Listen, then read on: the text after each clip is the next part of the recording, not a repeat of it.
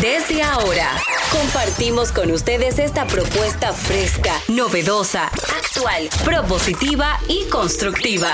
El programa donde la radio y las redes sociales se unen para darte la información más completa y diversa. Bienvenidos al mediodía con Mariotti y compañía. Al mediodía, al mediodía, al mediodía con Mariotti y compañía. Al mediodía, al mediodía, al mediodía con Mariotti y compañía. Si tú quieres disfrutar de foros alternativos y de tuiteros rankeados, este programa es tu amigo. Tu revista meridiana para el talento una vía, para radio y redes variadas y con la canción del día. Al mediodía, al mediodía, mediodía con Mario y compañía. Al mediodía, al mediodía, al mediodía con Mario y compañía. Si tú quieres disfrutar de página para izquierda, en la calle y el hogar, por eso no te lo pierdas. Para que hablemos un poco de salud y nutrición. Vamos allí camino propio de moda y decoración. Al mediodía, al mediodía, al mediodía con Mario y compañía. Al mediodía, al mediodía, al mediodía con Mario y compañía para que hablemos aquí de la educación vial. Siete preguntas y un chin, los pioneros y algo más. Para que hablemos de derecho, de inmobiliaria y también de entretenimiento, deportes y la torre de Babel. Al mediodía, al mediodía, al mediodía con Mario y compañía. Clave, hay viaje a la vista, dominicanos por el mundo tecnología y trending topic. Dilo alto, dilo duro. Al mediodía, al mediodía, al mediodía con Mario. Muy buenas tardes, señores. Gracias por estar en sintonía con este su espacio al mediodía con Mariotti y compañía. Nosotros felices de estar una tarde más aquí, dándole la alegría, dándole la información, dándole todo lo que podemos siempre compartir con ustedes, las buenas vibras, eh, la lectura, eh, a una bachata que salió por ahí, de todo un poquito, dándole un poquito de nuestro sazón a este mediodía. Para empezar, es importante saludar con rango la generala de Monteplata, Maribel Contreras. ¡Ey! Aquí estamos con mucho ánimo. con saludos especiales a don productor, que tenemos mucho ánimo, que estamos muy felices de estar aquí al mediodía eh, con él, eh, que sabemos que donde quiera que esté nos está oyendo. Y por supuesto con todo el equipo y lo más importante, que es nuestro auditorio. No hay un proyecto, no hay un programa de radio que no sea realizado, producido, pensado y dirigido especialmente a la gente que está todos los días ahí con nosotros, esperando este momento de diversión, de información y de poca sufrición. Querida. Hoy tenemos varios días que celebrar, sobre todo un hombre tan maravilloso como Nelson Mandela. A mí me gustó mucho la película Invictus. Uy, Dios Fue una película tan hermosa. Si usted no ha tenido la oportunidad, vaya y véala de cómo un hombre llegó a unificar todo un continente, blancos, negros, todo, porque decía, puede que te hayas salido de la cárcel, pero hay que ver si tu mente sigue presa, bajo el odio, bajo el rencor. Hay muchas historias alrededor de Nelson Mandela, como el halo de misterio por ese gran ser humano maravilloso que nacía un 18 de julio de 1918, que fue abogado y activista político contra el apartheid y el primer presidente negro de Sudáfrica. Fue un hombre eh, inmensamente grande. Dios mío, yo te voy a decir algo. Eh, casi me emociona hasta las lágrimas porque Nelson Mandela para mí es uno de los de los hombres, de los seres humanos más grandes que, ha tenido el planeta. Su mensaje de, de amor, su capacidad de entrega y de comprensión el mundo, su ah, bondad, su poca capacidad de odio. Y también una de las cosas más importantes que tiene Nelson Mandela es haber soñado y, y haber de alguna manera logrado el sueño. El sueño de, de liberar dentro del- de su contexto y de su momento a África del apartheid, de la situación eh, en que estaba en ese momento. Eh, no se ha superado del todo, pero ningún país del mundo lo ha superado del todo. En, todo, en todos los países, en todas las culturas, hay racismo, hay eh, una, un deseo de desmeritar al otro y de sentirse superior. Y sobre todo, una de las cosas que más me gustó de Nelson Mandela es que subió al poder, hizo lo que le tocaba hacer y se fue. O sea, un hombre que tenía en su momento una, un aura, tenía el favor del pueblo, tenía la mirada del mundo, y él dijo, no, hasta aquí. O sea, que no fue ambicioso y tampoco se dio la oportunidad de convertirse en, en lo que suele pasar en estos casos, que la gente se convierte de héroe en dictador. Y él no hizo eso y su humanidad en ese sentido es maravillosa. Eh, me encantaban esos eh, grandes conciertos que... que organizaban con todos los grandes cantantes del mundo eh, para recaudar fondos para, para su lucha, para su trabajo. Me, me gustó la película, me gusta su vida, me gusta, me gusta todo de él y vamos a, a leer ahora un poema de William Arthur Henley que Nelson Mandela tenía eh, durante su estadía en la prisión y que se convirtió en, en el título no solo de su película, sino en una especie de, de lema y de inspiración de vida. Y dice así, en la noche que me envuelve negra como un pozo insondable, le doy gracias a los dioses que pudieran existir por mi alma inconquistable. En las garras de las circunstancias no he gemido ni he llorado. Bajo los golpes del destino mi cabeza ensangrentada jamás se ha postrado. Más allá de este lugar de ira y llantos, acecha la oscuridad con su horror y sin embargo la amenaza de los años me halla y me hallarás sin temor.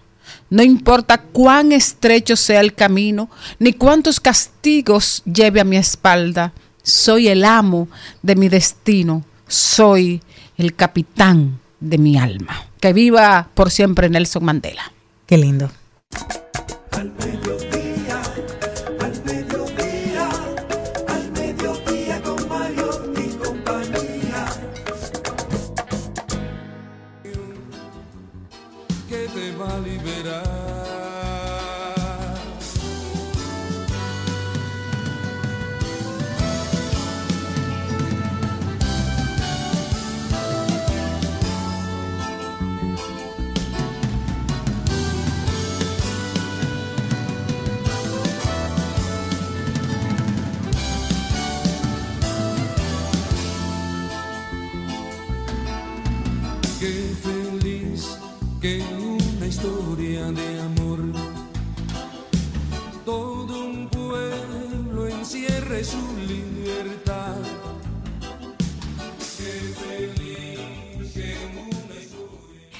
Voz de Pablo Milanés estábamos oyendo a Nelson Mandela, sus dos amores. Esa fue una canción hecha. Fue, eh, tuvo el cariño de muchísimas personas y me gusta esa anécdota a propósito de esa hermosísima, ese hermosísimo poema que nos leía Maribel. Me acuerdo una anécdota que leí hace mucho tiempo de que había una persona que él estaba comiendo en un lugar y que llegó una persona y él lo hizo llamar con su seguridad para que se acercara a la mesa y comiera con ellos. Y el señor se vio todo nervioso en todo momento, estuvo como con ese, como en qué momento va a pasar algo. Sin embargo, nunca pasó tal vez lo que él entendía que podría pasar. Esta persona desconocida era un militar. Y una vez que terminó, él lo despidió y se fue. Y le preguntaron a Madima, como le decían, Madiva, que qué era lo que le, que había pasado. Dice, él era uno de mis carceleros. Y dice, ¿y por qué no te vengaste? Dice, porque entonces yo estaría preso todavía. O sea, es Exacto. exaltar de que ya se quedó atrás, se quedó atrás. Dejarlo atrás, dejar ir, dejar pasar. Pues eso, porque si no, no sales de aquel lugar. Entonces, lo peor es que estar encerrado de mente y él nunca lo tuvo. Además, hay personas que le han manifestado su amor y su cariño. Una de ellas es Celine Dion que de hecho uno de sus mellizos se llama Nelson en honor a él también. Y es una persona que cuando yo cierro los ojos y digo, ¿cómo es el rostro de Dios? Siempre me acuerda a Morgan Freeman, Oh, sí. y a Mandela, o sea, Mandela, Mandela, dos personas que sí, Morgan Freeman, si Dios, Dios pudiera ponerle un color, dijera, sí, Dios es como Morgan Freeman, porque creo que ha sido el Dios para mí más cercano, más hermoso, más, más tan, tan como nosotros y a la vez tan perfecto. Así que hoy también nosotros exaltamos todo lo que tiene que ver con este hombre maravilloso que marcó al mundo desde a- Sudáfrica. Mira, no importa dónde estés, puedes marcar con mensaje de positividad, de paz, el mundo. Y hoy también es el Día Mundial de la Escucha. Oye, ¿De la Maribel, escucha? sí. O sea, de la radio de alguna manera también. Exacto, también. 18 de julio se escucha, eh, se celebra el Día Mundial de la Escucha o el World Listening Day para reflexionar acerca de cómo los sonidos afectan nuestra vida cotidiana, así como la búsqueda de posibles soluciones a los problemas que generan. Asimismo, se pretende conocer los siguientes proyectos relacionados con los sonidos. Proyecto Sonido Paisaje Sonoro, eh, The World Listening Project, de Foro Mundial de Ecología Acústica. La importancia, cuidar nuestros oídos. Señores, el otro día yo me quedé maravillada porque veía a un niño llorar desesperado. Dijeron, ¿sabes cómo podemos calmar un niño en pocos segundos? Haciendo este sonido. Uh, y yo decía, ¿pero por qué? Dice, porque cuando eres un feto, escuchas el corazón de tu mamá de esa manera. Y es hermoso de que tú sabes que uno de los primeros, eh, de los primeros órganos que se le de los primeros, eh, de lo primero que se forma el ser humano es el oído precisamente. Así que esto es maravilloso por hoy que se es el Día Mundial de la Escucha. Bueno, y un día como hoy eh, murió Jane Austen, la maravillosa novelista eh, británica que dejó novelas tan importantes como, oye, y publicada en el 1811 y todavía las novelas están, hay que leerlas constantemente, están hechas películas como Sentido y Sensibilidad, que está en Netflix, está también eh, Orgullo y Prejuicio, La tengo ahí, en, en- tú sabes en eso de que lo tengo que leer, la Exacto. tengo ahora en la tablet que la tengo que leer. Exacto. Está Emma. Está la abadía de Nottingham, que es um, una de, de- de sus obras. Está Persuasión. Y la verdad es que James eh, Austen, que murió un día como hoy, demostró que la literatura sí puede ser eh, eterna y sobre todo que en esa época eh, había pocas mujeres destacadas dentro de la creación literaria.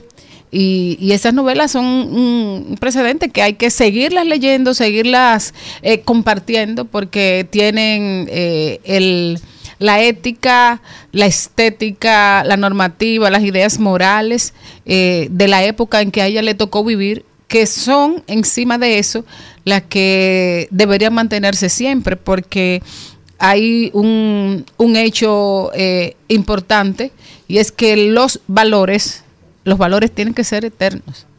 Me encanta esa parte de que sí es cierto, de que nosotros fomentemos los valores, aunque usted vea esa, esa pequeña eh, piedra en el camino que tú dices, bueno, pero ¿para qué voy a estar? Alguien te escucha, alguien se edifica. Y mire que te tengo, es esos pendientes, tú tienes esos libros de esos pendientes, yo tengo también ese del orgullo y prejuicio, pero yo no he querido eh, leerlo con signosis, no, es como lo, el... Conde de Montecristo, yo la vi en película y yo tengo el pendiente de leerlo y solamente me acuerdo de una frase que se lo dejo a todos nuestros radioescuchas y todos los que nos están viendo a través de YouTube, a través de también de nuestra página online Rumba 985 FM y es Dios me hará justicia. Amén. Bueno, señores, y vamos a leer el contenido de nuestro programa de hoy.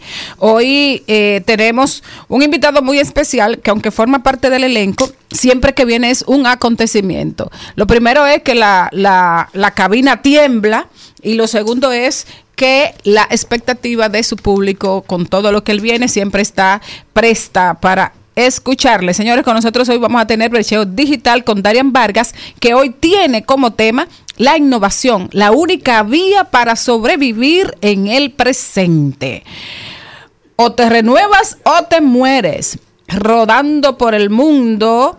eh, tenemos deporte y hoy tenemos también Rodando por el Mundo con nuestro queridísimo Rodolfo Pou, donde tratará el tema de ¿habrá por fin un tercer partido en los Estados Unidos? Y, cuando decimos por fin es porque hace muchísimo tiempo que está polarizada. O se es demócrata o se es conservador. Y si no es así, entonces no hay otra opción. Así que vamos a, esperar esos análisis concienzudos, bien estipulados y sobre todo sencillos. Todo el mundo entiende la política norteamericana a partir de esos análisis que nos hace Rodolfo Pou. Hoy tenemos, por supuesto, y como siempre, ahí lo dijo, que Jenny siempre tiene unos clavitos ahí para divertirnos, bien interesantes. Y por supuesto, trending topic, cuáles son las tendencias de las redes sociales. Hoy estará como invitado especial de, de paso y repaso Panky Sabiñón, actor, productor de cine, locutor de radio y televisión, cuentista y cantante.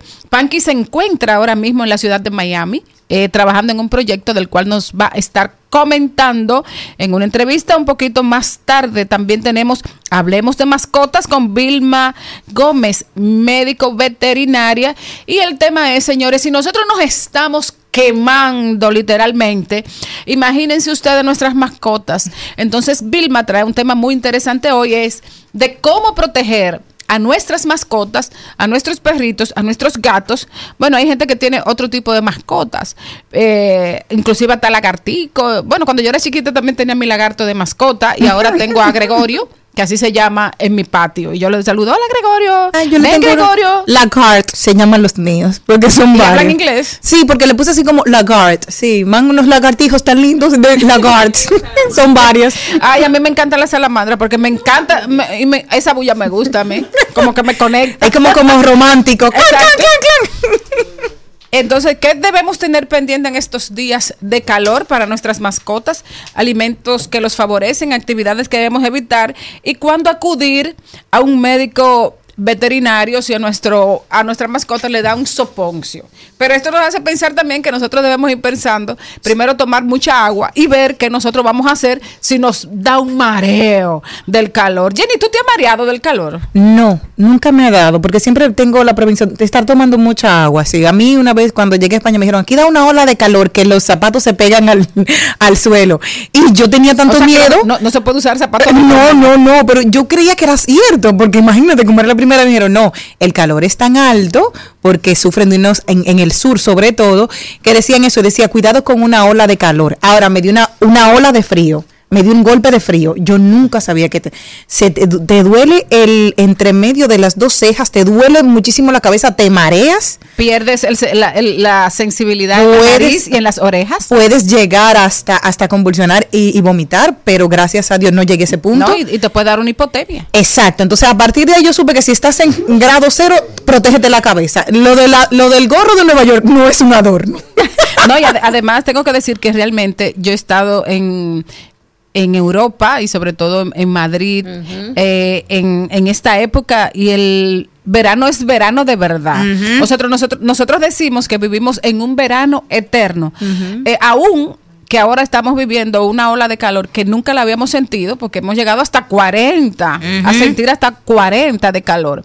Allá se pasa a veces de 50 y es un calor eh, que no es como el de nosotros porque es un calor como Seco. seco, que no te Seco. deja respirar. Horrible. Nuestro calor, gracias a Dios, eh, y al Caribe, ¿verdad? Es húmedo. Y tú ves Pero que vas sudando seco y te- y- te refrescas. Y transpira, pero allá simplemente el calor te corta la respiración porque es tan seco que la, la poca humedad que tú tienes se la carga. Y caes como una guanábana. ¡Pam!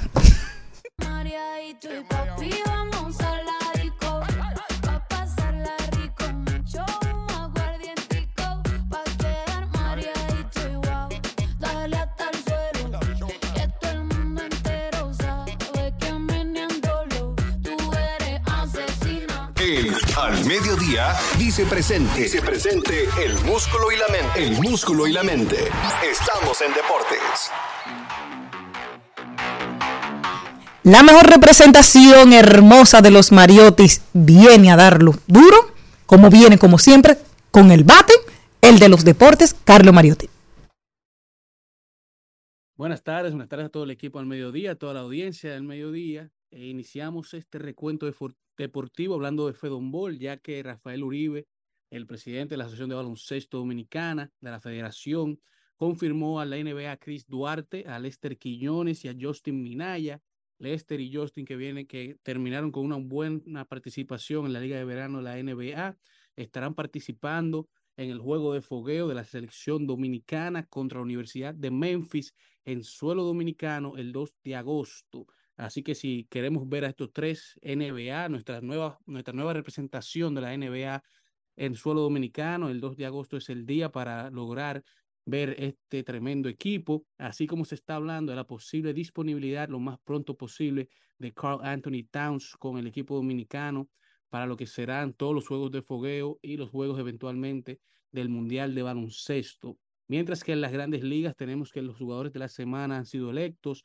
Chas McCormick de los Astros de Houston, que terminó con siete hits, tres honrones y cinco RBI en tres juegos jugados, así como AJ Abrahams de los Nacionales de Washington, que terminó con tres juegos jugados, seis hits, siete carreras anotadas y dos bases robadas, son los jugadores de la semana de las grandes ligas. Mientras que Shohei Otani llegó a 35 honrones luego del All-Star Break, empatando el juego contra los New York Yankees, los Yankees de Nueva York, que se encuentran actualmente en el último lugar de la Liga Americana, luego de 95 partidos jugados por primera vez desde el 1990.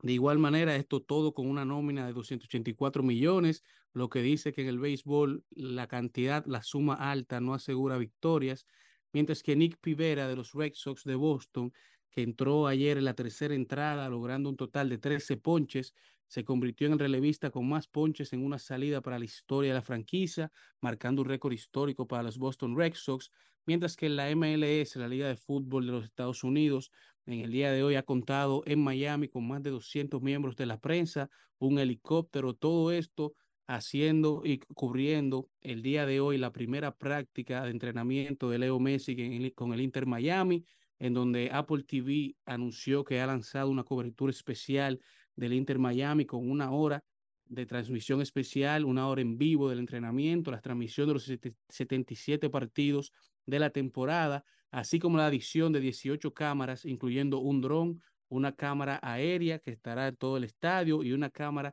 de slow motion. Todo esto para cubrir los 77 partidos de la primera temporada de Leo Messi en la MLS.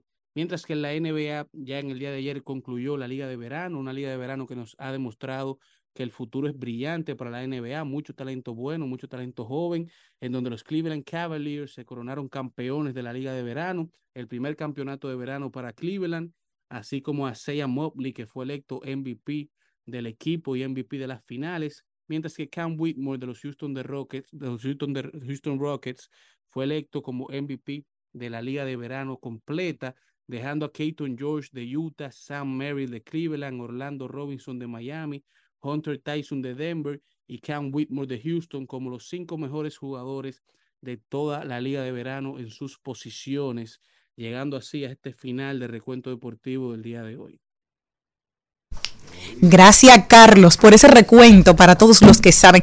De deportes, yo sé que bueno están los deportistas y que feos. Más nada, porque de ahí, a mí que no me pregunten. Nada, ¿estaban buenos los futbolistas? Sí. ¿Estaban buenos los peloteros? Algunos. Entonces, yo eso es lo único que puedo decirte de ahí. Pero gracias por ese recuento Gracias, tan espectacular. Nosotros seguimos. al suelo,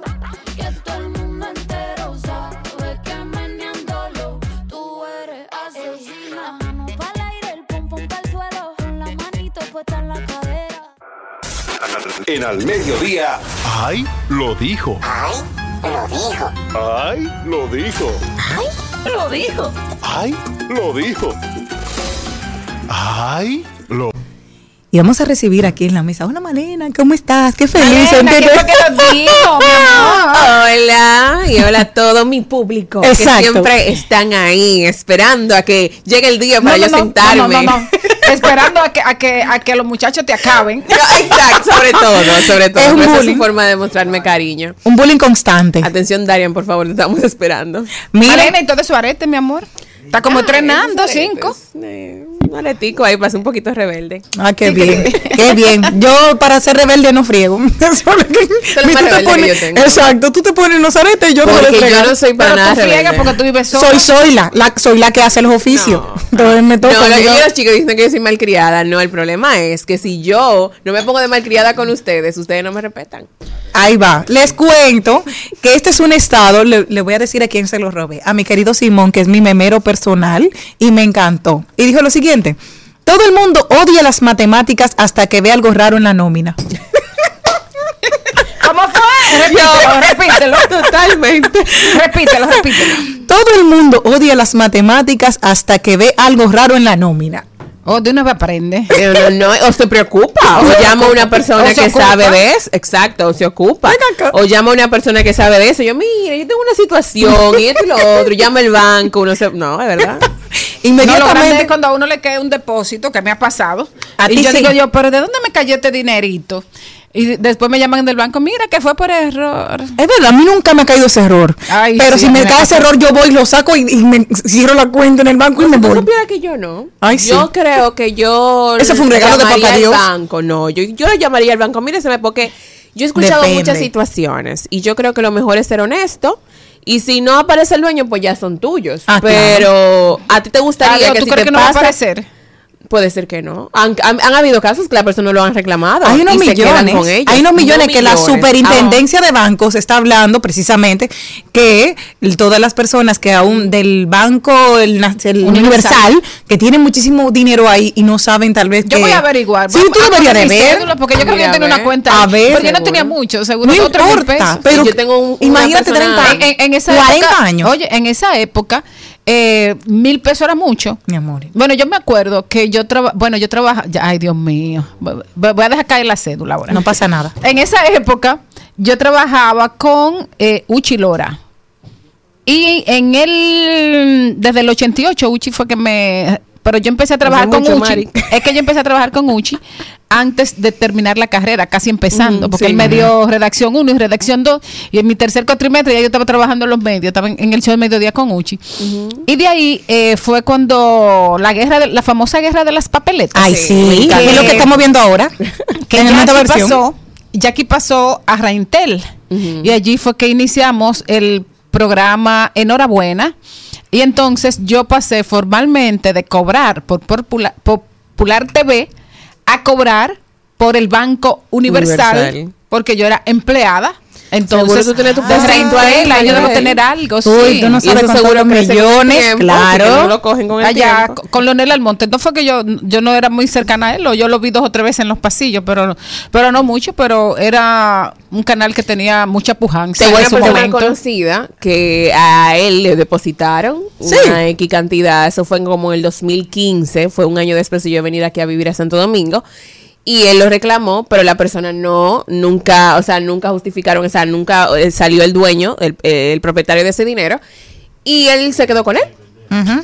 Porque el banco no puede, o sea, es un dinero que está en tu cuenta. Bueno, y pasa, pasa algo también, eh, que pasa también en, en, la, en las funciones públicas, por ejemplo, eh, si usted somete un presupuesto al gobierno, usted tiene que ejecutar ese presupuesto, porque el gobierno no tiene mecanismo de que tú digas, me quedaron 15 centavos y te lo voy a devolver. Exacto. Entonces, después que el, que el banco central paga algo como eso, no tiene manera de que tú se lo devuelvas. Claro. Así que a quien le cae, que Dios se lo bendiga. Claro, y me acuerdo, tú sabes que te voy a dar una galleta al pasado. Yo tengo un ahí lo dijo después. Ah, sí, te tengo una galleta al pasado en lo que tú buscas. Dale. Contigo, Mayra. Traigo de todo, todo lo que me llegó a la cabeza, lo que tú decías. O Eso era Mayra. en No, el yo tenía, diputado de la circunscripción 1, yo tenía un coso, Charles un- Mariotti Paz. Señores, y le damos- Charles. no, pero qué fatalidad, como diría el mismo. fatalidad contra intenté, cruel. Bueno, señores, intenté. vamos a darle eh, la bienvenida, como, como dice él, que vamos a darle Al la hombre de esta mesa. A, a la general, no, a la voz conductora de este programa. Vamos a ver si hace Al un- genio y el ingenio si de un Charlie diferente. Mariotti Paz. Saluda Hola, mi diferente, gente. por favor. Y el aplauso, Feliz. muchachas. Ay, Agradecer. pero ah, ah, y, y ese, ay, esa falta de entusiasmo. Oye, aplaudimos que nos escuche. pero oye, Un aplauso, un aplauso chino. Yo te, Ah, yo te- yo te- Yo yo sé te- que la gente en sus vehículos sí está aplaudiendo. Gracias. Que por fin el llegó cariño. Charly, que esa mujer se va a callar. Exactamente. Gracias por el cariño, por Gracias, el apoyo. Malena. Gracias por Gracias, las llamadas. Buen viaje. Dime tú- consistentes de llega. Lamentablemente ¿Quién estaba en. Estaba en un tapón. Me, me- les pido disculpas. Nos ha pasado a ¿Quién todos. lo dijo? Ay.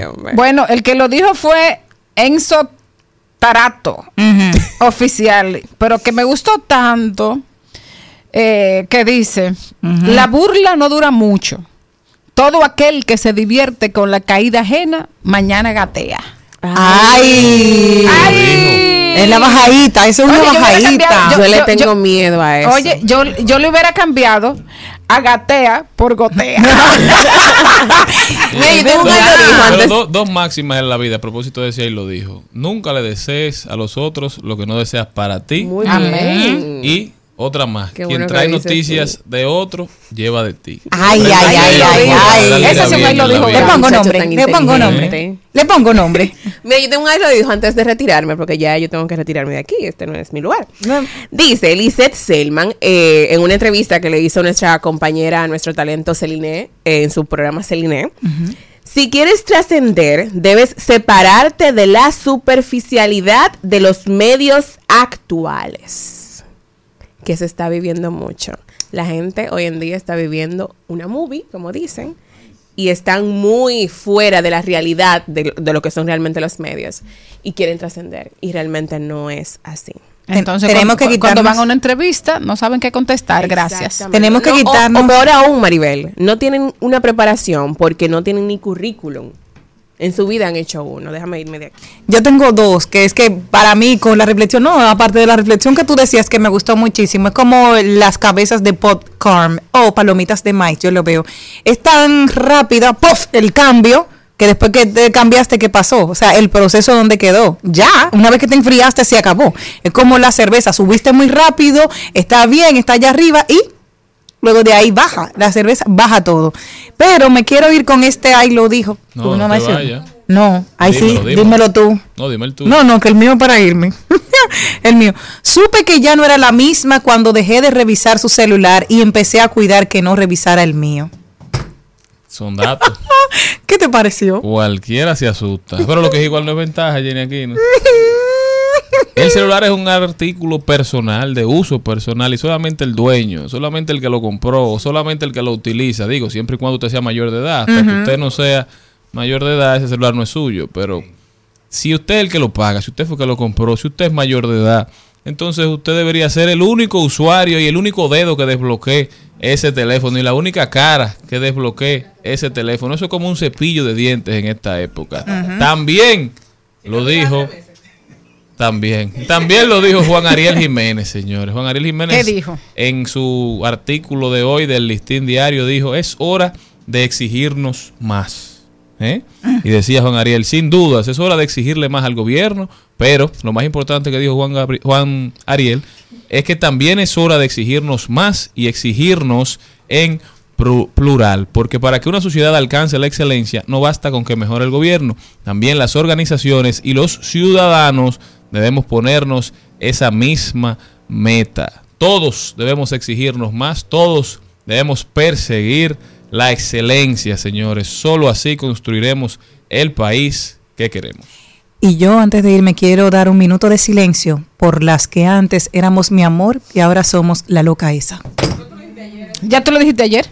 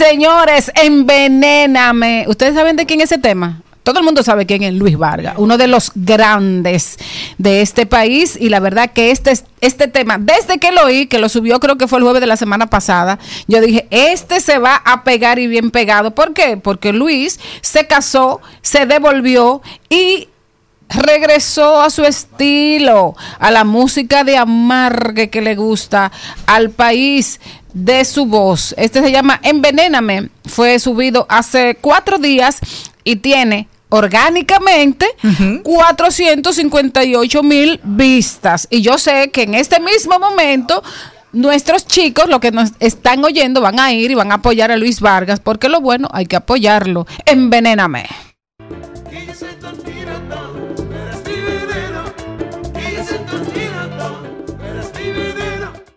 En Al Mediodía, con Mariotti, con Mariotti y compañía. Te presentamos Brecheo Digital. Brecheo Digital.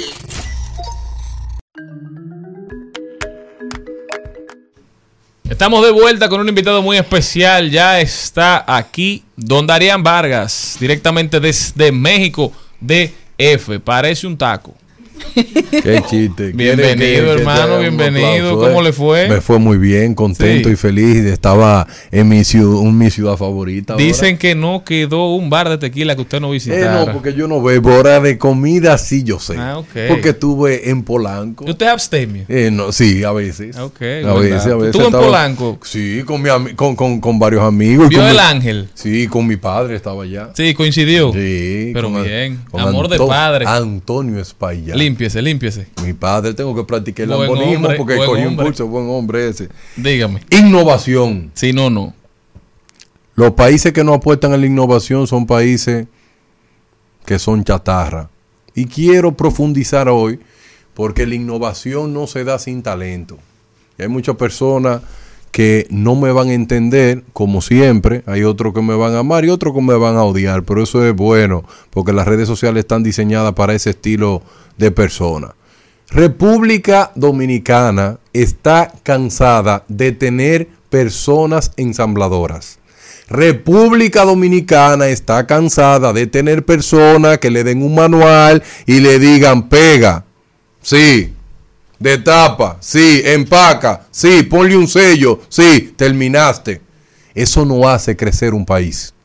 Un país crece cuando apuesta a la innovación y al desarrollo. Pero para hacer eso, ¿tú sabes qué tiene que hacer el Estado? El Estado tiene que invertir en I más D, en investigación y desarrollo, pero le da miedo, miedo. No se necesitan alto nivel educativo para hacer investigación y desarrollo que nosotros necesitamos actualmente. Señores, pero hay un joven que es un experto, que se me olvidó el nombre, en agricultura de precisión. Ese tipo hay que darle mucho dinero para que investigue, pero para luego le baja el nivel y le enseña a los campesinos. Pero ¿por qué no lo hacen? ¿Por qué es tan difícil? ¿Por qué? Y la investigación y desarrollo para el cacao. Nosotros tenemos un montón de cacao. ¿Quiénes están investigando y desarrollando aquí en el cacao? ¿Quiénes están investigando y desarrollando en el larimar? ¿Quiénes están haciéndolo con el larimar? ¿Quiénes están haciendo investigación y desarrollo con el ámbar que tiene República Dominicana? ¿Quién está haciendo investigación y desarrollo para gastar menos agua para producir arroz? Díganme quién está haciendo investigación y desarrollo para que los dominicanos cambiemos ese paradigma de accidente. En el fin de semana murieron 12 personas. ¿Quién está haciendo investigación y desarrollo para enfrentar el mal de los accidentes de tránsito? Nadie. Nadie está haciendo investigación y desarrollo. ¿Saben por qué? Porque la investigación y desarrollo muestra resultados a largo plazo. Y las cosas que se muestran resultados a largo plazo no le convienen a los gobiernos. Es de una vez hacer cosas que se puedan ver. No, en el siglo XXI no es así. Por eso que yo no me voy a cansar siempre de citar a, Andrés Oppenheimer en su libro que se llama Crear o Morir. El problema de Latinoamérica es que no apuesta a la innovación. Las mejores mentes de, de Latinoamérica se van a los países que apuestan innovación. Somos basura con los que tienen mejores cerebros. Es imposible pensar que el que tenga el, cerebro más podrido es el más exitoso en los países de Latinoamérica y los que tienen los cerebros más brillantes se van. Porque no encuentran oportunidad para desarrollarse, porque no, no encuentran ese puente entre esa genialidad para convertirla en dinero. Por eso es que yo no me voy a cansar nunca en la vida de decirle a todos los jóvenes dominicanos que la única oportunidad que tienen es estudiar, pero estudiar con sentido.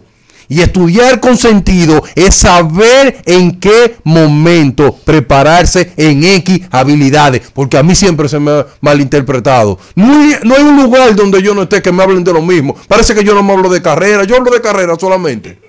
Estaba en México y de una vez me agarraron con eso. Y yo dije, hasta en México, hasta en México me agarran con el mismo tema. No, no, la innovación es que si una persona es buena en una área, hay que invertir en esa persona para explotarla, pero para que pueda traerle beneficio al país. En eso que yo voy a apostar cada día de mi vida.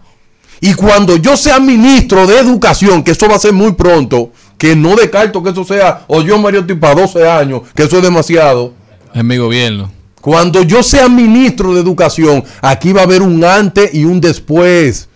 Porque todos los profesores los voy a llevar a un resort. A todos. ¿Y a qué? Vamos a conversar allá. Eso es lo que falta.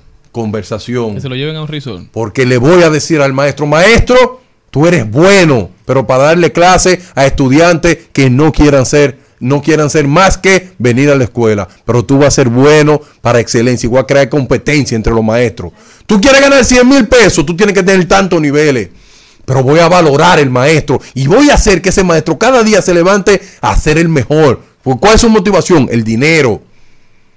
Pero la innovación de ese maestro, ¿tú sabes quién que se la va a dar? Yolanda, yo como ministro de educación. ¿Sabe qué yo voy a hacer? En vacaciones ahora que están los maestros, de una vez, paga las vacaciones, doble sueldo de nuevo en vacaciones, pero van para las universidades. Otros métodos aprender, cómo darle clase a un niño que creció en este entorno, cómo darle clase a un niño que viene de tu entorno, cómo mejorarle la vida a esa gente. Y ese maestro lo voy a convertir en los superhéroes de este país, porque la innovación se aprende en las escuelas. Cuando un estudiante tenga esa pasión, que diga, pero ven acá, pero ¿por qué los dominicanos tiramos la basura afuera cuando el zafacón está ahí mismo? ¿Por qué la tiramos? ¿Por qué no, la, no le entramos dentro del zafacón? Un niño investigando eso y buscando innovación. Es que no me voy a morir sin lograr eso. Yo no me voy a morir sin demostrar que Latinoamérica tiene un problema, que las ratas de Latinoamérica son las que más tienen éxito. Pero los que tienen grandes cerebros, ¿saben qué hace? Se van. Y ya yo estoy cansado de eso. Estoy cansado de ver la gente preparada raneando en la calle. Y el señor Vargas, usted podrá tener problemas con la manera en que él se expresa, con el fo- la forma, digamos, en la que él dice las cosas. Pero en el fondo de sus comentarios hay una preocupación por el nivel educativo de, de este país y por lo que se está enseñando y lo que se está aprendiendo, por ende, en las aulas dominicanas. Me llama mucho la atención cuando voy a, a escuelas, cuando voy a centros de primaria y hablo con los jovencitos, el interés y la manera tan apasionada en la que, con la que hablan de- del medio ambiente, de proteger los recursos naturales y de cuidar el entorno, porque saben que ellos, ellos son esas futuras generaciones de las que tanto se habla. Entonces eso se logró con educación, eso se logró convirtiendo el tema del medio ambiente en un tema neurálgico de las aulas en el República Dominicana y en todo el mundo. Y lo mismo tenemos que hacer con el tema de la investigación y el desarrollo, con la el anhelo que tenemos de ser una sociedad de pensadores, de thinkers y no solamente de makers, ¿eh? Pero- entonces eso es lo que yo creo que usted quiere Sí, expresar, ¿verdad? pero señor Mario Tipaz, ¿cómo usted va a crear mente de pensadores cuando usted no tiene instituciones que inviertan en investigación y desarrollo? ¿Cómo usted lo va a crear? Por ejemplo, usted que es un hombre de Monteplata, ¿usted sabe la cantidad de cosas que hay en Monteplata que se pueden investigar y desarrollar para luego explotarlo? Vallaguana. Vallaguana tiene de todo. De todo. Pero al final del día, nosotros lo que necesitamos es seguir adelante. Ahora voy a dar la clave de cómo seguir adelante en un país como este. Explico. Tú eres una persona que eres curiosa, Sí. Eres curioso, lo cuestiona todo. Mira todas las cosas que pasan a tu alrededor y siempre te hace esta pregunta. ¿Y cómo funciona? ¿Cómo lo hicieron? ¿Qué fue lo que lograron para eh, poner esto a funcionar? Si tú tienes esa característica, tú eres una persona que puede hacer mucha innovación. Pero ¿qué pasa? Cuando tú entras a una empresa, que esa empresa no hay innovación, no hay investigación y desarrollo, te cierran el cerebro en una caja y no sales de ahí nunca. Sal corriendo de los lugares donde tú no puedes proponer nada. Sal corriendo de esos lugares donde te dicen a ti cada día, mira, tu misión es hacer esto, esto y esto y no te dejan pensar.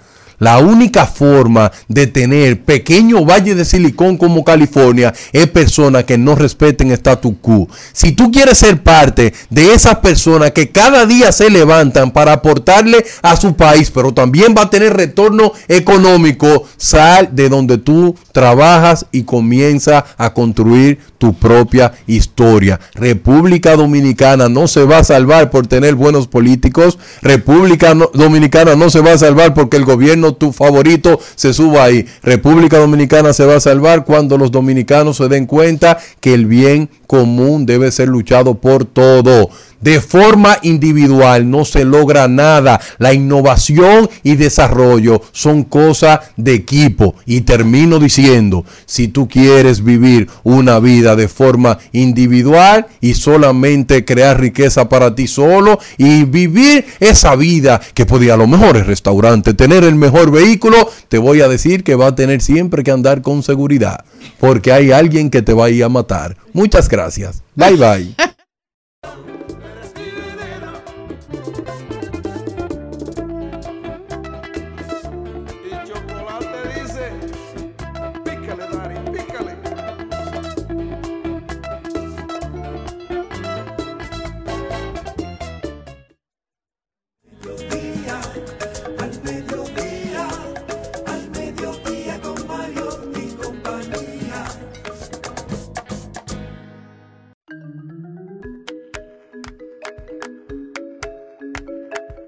Rodolfo Pou está con nosotros. Rodolfo, ¿cómo estás? Bien, buenas tardes, saludos a todos. Rodolfo, cuéntanos, cuéntanos, ¿cómo estás? ¿Cómo van los Estados Unidos? Tú sabes que ayer sucedió algo interesante que era de esperarse, ¿verdad? Ayer se presentó un grupo que se llama Sin Etiquetas. Es un movimiento político que está interesado en impactar las próximas elecciones, entendiendo que a lo mejor Joe Biden y Donald Trump no son las mejores vías para los próximos cuatro años. Lo interesante de ese grupo es que eh, quiénes son, quiénes lo están encabezando y quiénes son los miembros que están presentando cara, ¿verdad? A- sobre ese movimiento. El, eh, sí, eh, como copresidente está Joe Lieberman. Si alguien recuerda aquella vez cuando Al Gore se presentó como candidato del Partido Demócrata, quien le acompañó en esa boleta fue Joe Lieberman. Joe Lieberman también antes de eso había sido Rodolfo. senador de... Sí. ¿Me escuchas? Sí, te escuchamos. Te quería preguntar algo, Rodolfo, ah, en relación al tema, como establecer, ¿desde cuándo está polarizada eh, o, o es bipartidista la, la sociedad norteamericana? Porque siempre vemos que solo hay un grupo que es demócrata y otro ah, grupo que es republicano. ¿En qué concepto, contexto entraría este sin etiquetas? Mira, e- este eh, me alegra mucho la pregunta, incluso me eh, inclina más la, la discusión hacia algo más interesante. Eh, así como l- la Cámara de Diputados o el Senado está dividido en facciones, eh, como por igual la- las líneas de pensamiento también están eh, en lo que es la Corte, la Suprema Corte, también está dividida en líneas de pensamientos. En su momento, el, el Ejecutivo también estuvo dividido en, en líneas de pensamiento. Aquel que quedaba en segundo lugar en las elecciones terminaba siendo el vicepresidente. La boleta presidencial, vicepresidencial no existía, la propuesta de partido no existía. Era quien perdía las elecciones, terminaba como vicepresidente de la nación americana. Posterior al tercer presidente de los Estados Unidos, Thomas Jefferson, entonces comienzan a presentarse boletas compartidas de presidente y vicepresidente, y eso surge después que los federalistas se ven a el partido que, crea Jefferson en ese momento, que se llamaba el, Democ- el Democrático Republicano. Y de ese democrático republicano, posteriormente surgen los dos partidos que conocemos hoy, ¿verdad? Eh, Andrew Jackson, presidente eh, de los Estados Unidos, es quien fortalece y crea entonces la inclinación eh, demócrata y posteriormente un presidente anterior a, Lincoln presenta la propuesta republicana. Y desde ese entonces el país siempre ha presentado los dos grandes, eh, eh, si se quiere, boletas, pero a su vez siempre ha existido una tercera boleta, eh, lo que eh, son partidos muy minoritarios. En los últimos, podemos decir, 25 años, lo que más han impactado está Ross Perot, que se presentó en el año 1992 y que finalmente terminó tomándole votos a Bush padre, eh, permitiendo que Clinton fuera el ganador de esas elecciones, Bill Clinton fuera el ganador de las elecciones. También volvió y se presentó como el Partido Reforma en el 96 y ahí también vuelve e impacta al Partido Republicano. Eh, y es decir, es, es un asunto que siempre ha sucedido. Lo que sucede ahora con este grupo de sin etiquetas que se presenta como partido político es que de seguro no quieren a Trump.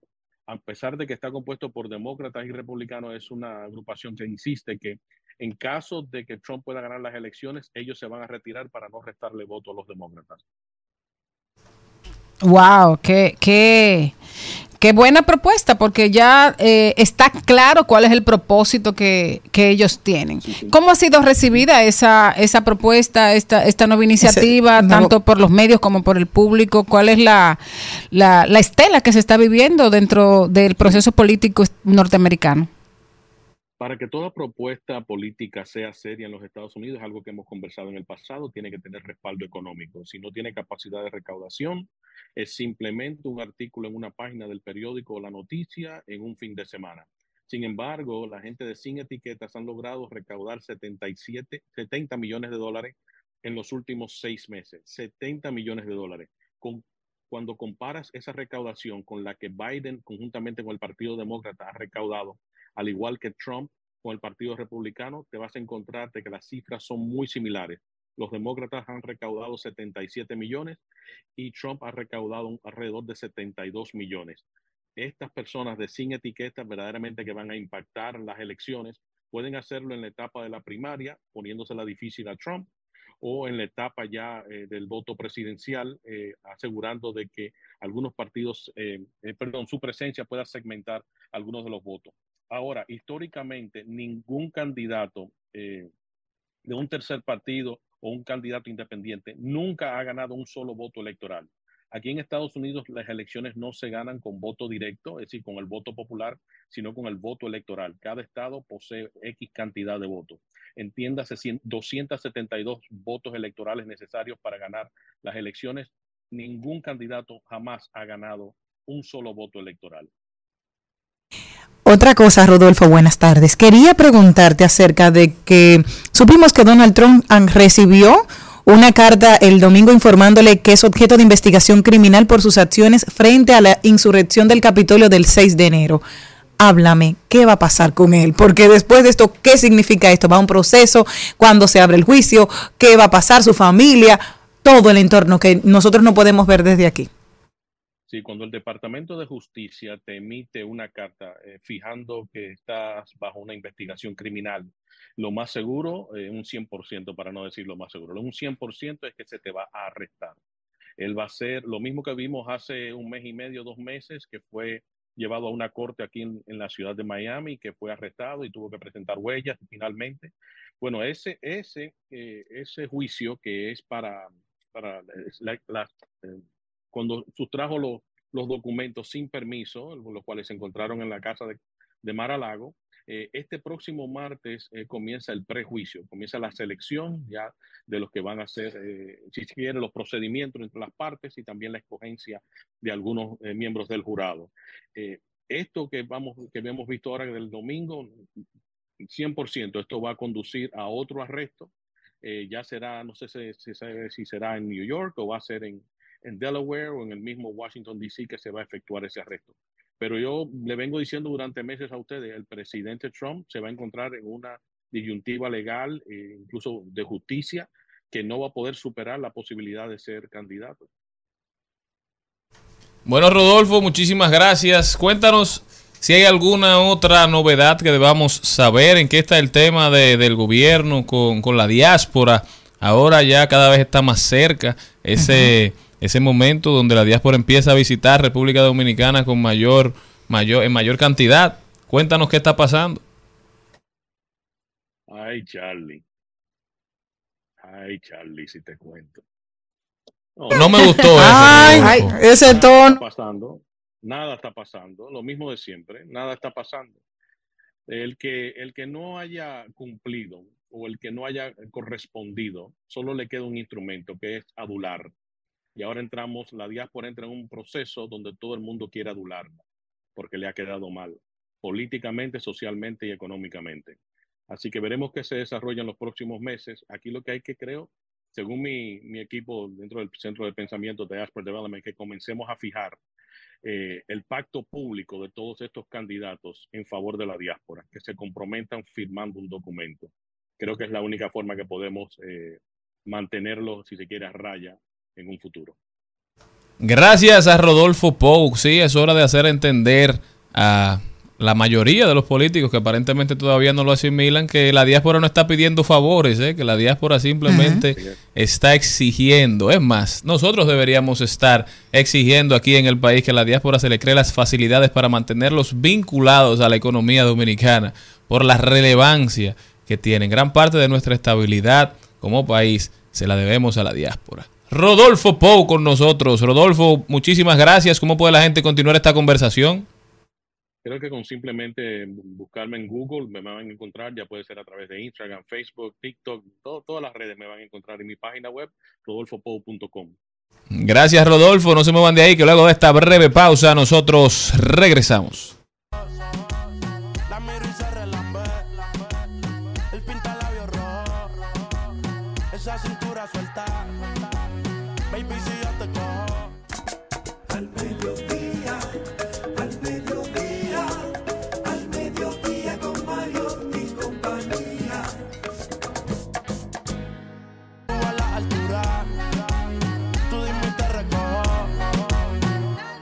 A manejar me dejó. Siempre se va a sentir cuando un lugar llegue yo. Yo estaba coronando desde que era menor. Por foto se ve bien, pero de frente mejor. Se dio un par de cosas. Trending Topics. Al mediodía con Mariotti y compañía. Presentamos Trending Topics. Estamos de vuelta, mi gente, en el mediodía con Mariotti y compañía. Muchísimas gracias por continuar con nosotros. De verdad que un placer, un gusto. Qué honor, ¿eh? Compartir con ustedes. quién que era nos que decía eso aquí? Con su sintonía, que nos premien con su compañía en este horario de transición de la mañana hacia la tarde. Entrando ya a la una de la tarde, la una y ocho para ser exactos, vamos a analizar las principales tendencias. Estoy feliz. Estoy feliz porque vivo en un país que si alguien no lo acaba, la gente no se acuerda que lo quiere. Solamente cuando un Un- extranjero se perro. atreve a mancillar el nombre de la República Dominicana Sí, sí, en aguas sí. extranjeras, los que vivimos aquí nos acordamos que estamos en el mejor país del mundo. Un ¿eh? abuso lo que hizo ese señor. No, no, el abuso es que nosotros seamos los primeros que vivamos acabando este país, que nosotros no nos enfoquemos en dar lo mejor de nosotros, que no nos exijamos más, que tengamos que esperar que una persona que no tiene ningún vínculo con este país, que quién sabe si está aupado, promovido ese ataque por presiones internacionales, si hay algo detrás de esa foto o si fue mera coinci- coincidencia, si esa fue la foto que él encontró, aunque parece un ataque direccionado, ¿verdad? Ese señor Nico Bryan ha destapado un sentido de, de amor por la dominicanidad que yo tenía mucho que no sentía en este país. Así que por lo menos algo bueno salió de eso. Ahora, ¿y por qué, Darían? Si él pone 20 países, si pone 19 fotos de, de cosas bonitas, la foto que usa de República Dominicana es cemento puro, como, como un... Eso es lo que me dolió a mí. Pero a la mayoría de los dominicanos también. Pero yo quisiera sentir ese amor por la dominicanidad, ese deseo de mejorar individualmente para mejorar colectivamente, aún cuando no estemos recibiendo ataques internacionales. Primera tendencia, ¿qué más tenemos? Divorcios. Bueno, le voy a decir un poco más Para- triste ¿tú sabes porque para me- divorciarse? me- sí, pero yo lo hice como muy alegre. Casarse. No, yo estaba como muy alegre. Déjame decirlo otra vez un poco un tono más triste. Divorcio. Primero de Ariana Grande y también de Sofía Vergara y Joe Magnamielo. Él me lleva cinco años solamente, o sea que todavía estoy a tiempo. Lo siento por ella. importe Para que otras, Vergara por para capa. que otras, eh, dice, para que otras. Con Sofía Vergara por allá por Capri. Qué bueno, para que algunas personas se junten y otras se tienen que separar. Bueno, ahí está. Luego de siete años de matrimonio, estas dos estrellas, una tenía dos años de matrimonio, Ariana Grande, y hablaban hoy, le publicaban los medios de que se divorció y precisamente Sofía Vergara de 51 años y Joel Magnamielo, luego de siete años de 46, deciden tomar, tomar rumbo diferentes. Bueno, tremenda tendencia. ¿eh? Y a mí me gusta mucho porque ella con 51 años sube una foto como si tuviera 15. O sea que hay, hay fotos que son para diferentes edades. Eh, sí, porque yo creo que cuando la persona va aumentando en edad, creo yo que se va poniendo más Pero ella es conservador. actriz, ella es actriz y ella Bueno. está... ¿Le gusta? Es bonita. Bueno, pero si le gusta, usted lo puede expresar. Es un dato. Ok, hay que Muy darlo. bonita, 51, bien vivido. ¿Qué más tenemos? Bueno, el fentanilo sigue siendo tendencia, pero no solo en la República Dominicana, también hay preocupación en los Estados Unidos y inclusive con una noticia terrible de una mujer de 17 años en Florida que le dio a beber un tetero a su, a, a su niño fentanilo y el niño por supuesto que, que murió. Eh, lo del fentanilo tiene en preocupación a, no solo al país, sino a otros. Inclusive hay una, una sospecha que han puesto a circular de que había una cantidad de fentanilo en el doctor, en el hospital doctor Moscoso Puello y que este fentanilo desapareció, así como también hay que decirlo que Hogar Crea asegura que, que está tratando a cuatro personas por consumo de fentanilo. Y una de las peores es que en los Estados Unidos se dice que fue un dominicano que puso a, a circular esa droga, en tanto que el financiero, el, ese periódico dice que el fentanilo no es la única droga que tiene en jaque Estados Unidos. Además, hay una, un gran aumento en el tráfico de este opioide que se pone peor mezclado con silaxina. Es una droga sintética. Oye, que eso está 100%, acabando con la gente 100% porque sintética. Es que se mezcla con los receptores de placer, con los receptores de, de, de- de gusto, ¿verdad? Del cerebro. Entonces, a medida que tú más vas consumiendo estos opioides, lo que va pasando es que el cerebro se va adormeciendo. Entonces tú necesitas primero de más cantidad para sentir algo. Pero llega un punto que solamente a través del uso desde el fentanilo, a través del uso de estos opioides, tú puedes sentir eh, regocijo, tú puedes sentir felicidad. Y por eso es que es tan dañina. Los norteamericanos le dicen la droga zombie. Mucha gente se hizo adicta a ella a través de medicamentos recetados y esto ha destapado toda esta epidemia de, de adicción que ha hecho tanto daño y que ya está llegando a territorio dominicano. Lo que llama mucho la atención es que como que nunca saben, nunca dicen si es fentanilo, si no es fentanilo. Hogares Crea es la única institución que ha dicho de manera responsable que ya está atendiendo cuatro personas con esta adicción, una adicción maldita. Hay que Y- prestar atención, Así claro. es. Y otra de las cosas que salen también es que los laboratorios dominicanos están preparados para identificar el fentanilo dentro de, de- los procesos de verificación que, que ellos hacen. Así que, ¿qué se puede hacer? Eh, yo me pregunto, eh, Charlene, porque como no, no estoy muy clara con esa parte, pero el fentanilo es, es, es esa, esa droga que, que le ponen a la gente en los papelitos, que la gente va y lo, lo el vuelve zombie. No, no, no, No. no, Esas son, esa es una Son que se llama Scooby-Doo. Esas se hizo muy famosas porque esas son cristales sintéticos. Eso, eso esas cosas. Pero yo quiero que tú sepas una- algo, Maribel, por si no lo sabía. ¿Tú sabes quién es el, eh, el mayor productor de los químicos para hacer el fentanilo que se lo vende a los mexicanos? Los chinos. Oh. Y los chinos se dieron cuenta que la única forma de destruir la sociedad americana es llevándole droga. Te voy a poner un ejemplo. ¿Tú sabes qué fueron lo que le hicieron los ingleses a los chinos? Los ingleses a los chinos lo humillaron. ¿Tú sabes con qué? Con opio. Con el opio. sí. Y llevaron esa sociedad a una basura. Y hoy los chinos son una sociedad de grandeza. Mientras No, no, pero no lo- los americanos nivel se tampoco, están porque no es una guerra entre convirtiendo países, en nada. Esa guerra entre sabes, países es una guerra El Blue cultural. Magic venía de Vietnam, ¿eh? Claro, con mi amigo Fran Lucas.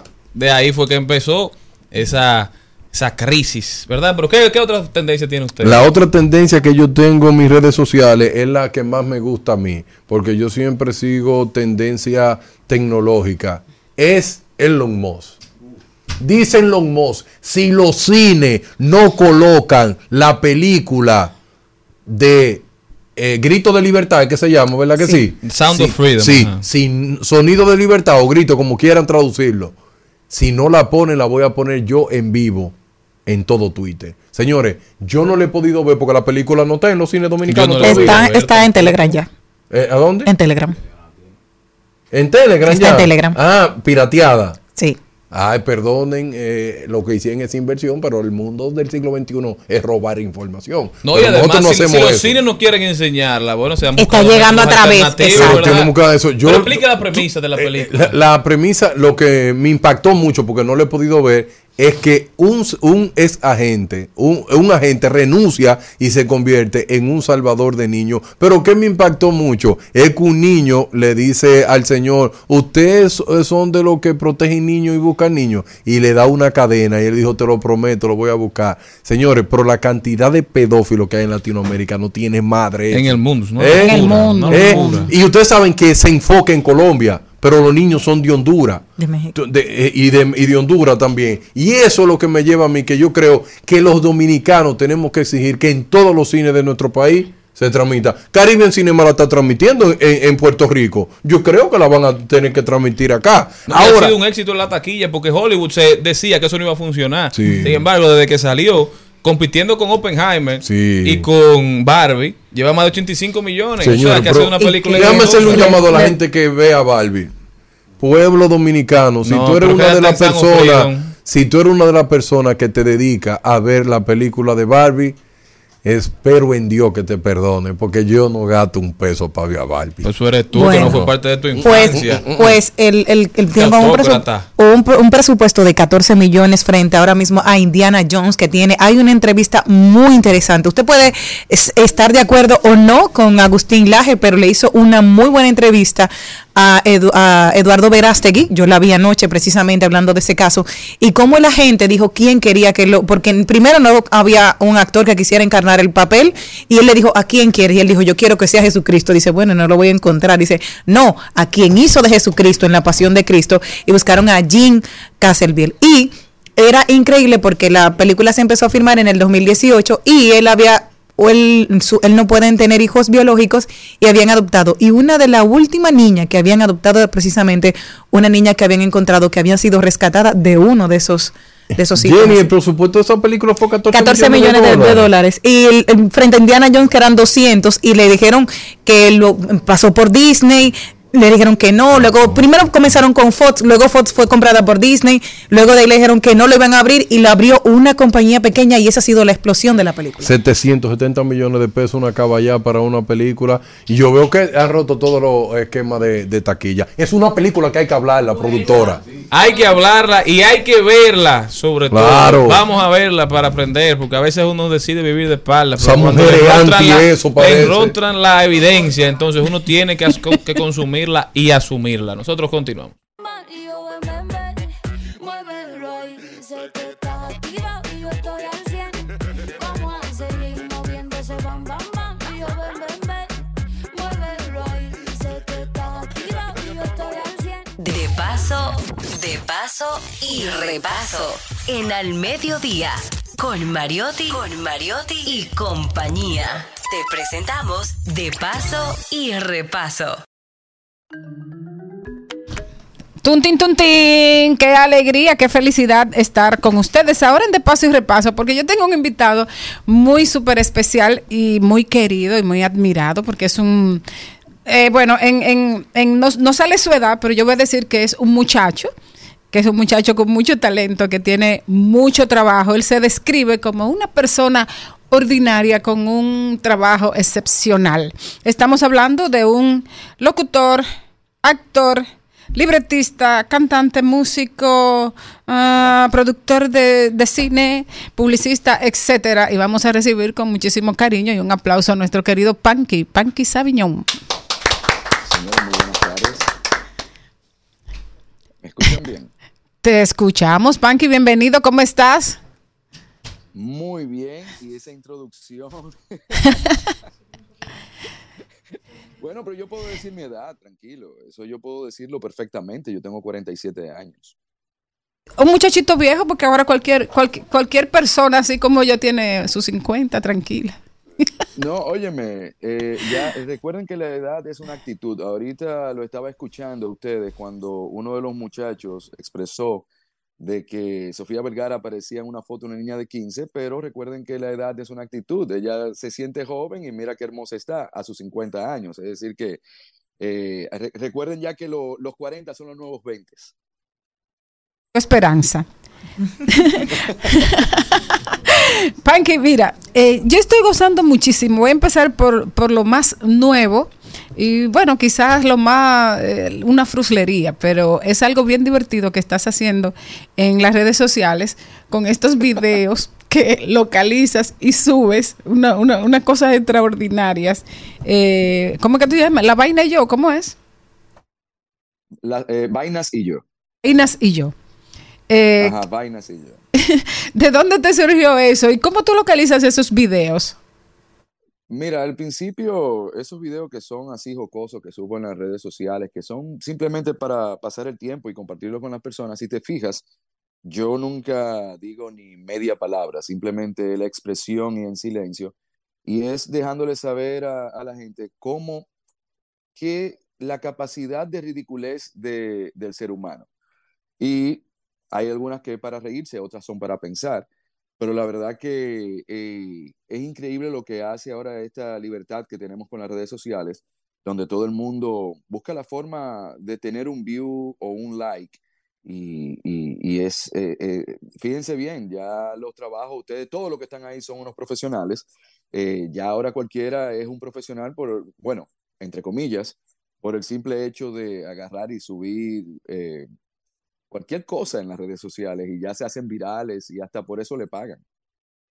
Como fresco. Yo, yo quiero poner el, el que más me impresionó en estos días, que el fue dolor, este. el desamor, la falta de padre, la falta de madre, Oh, Dios mío. el no conocer el amor, sufriendo por un amor toda la vida. Más una pedra que me dio esa persona ahí atrás en un colmadón en Sabana Grande de Boyaque siempre, entonces más sufriendo. También porque no sé si él me perdona, porque le enterré un caco botella en un pulmón. Ándala. Y era porque me quería, me quería partir los ojos teniéndole los dos pies. Incluso me dio un palo ahí. ¿Quién fue? Jesús. Se llama Luis Almonte Salazar, Era pareja el hombre de mi vida. Bicocho se llama, le dije. Bicochito. Bueno, mira, déjame decirte algo, Maribel. Eh, Increíble.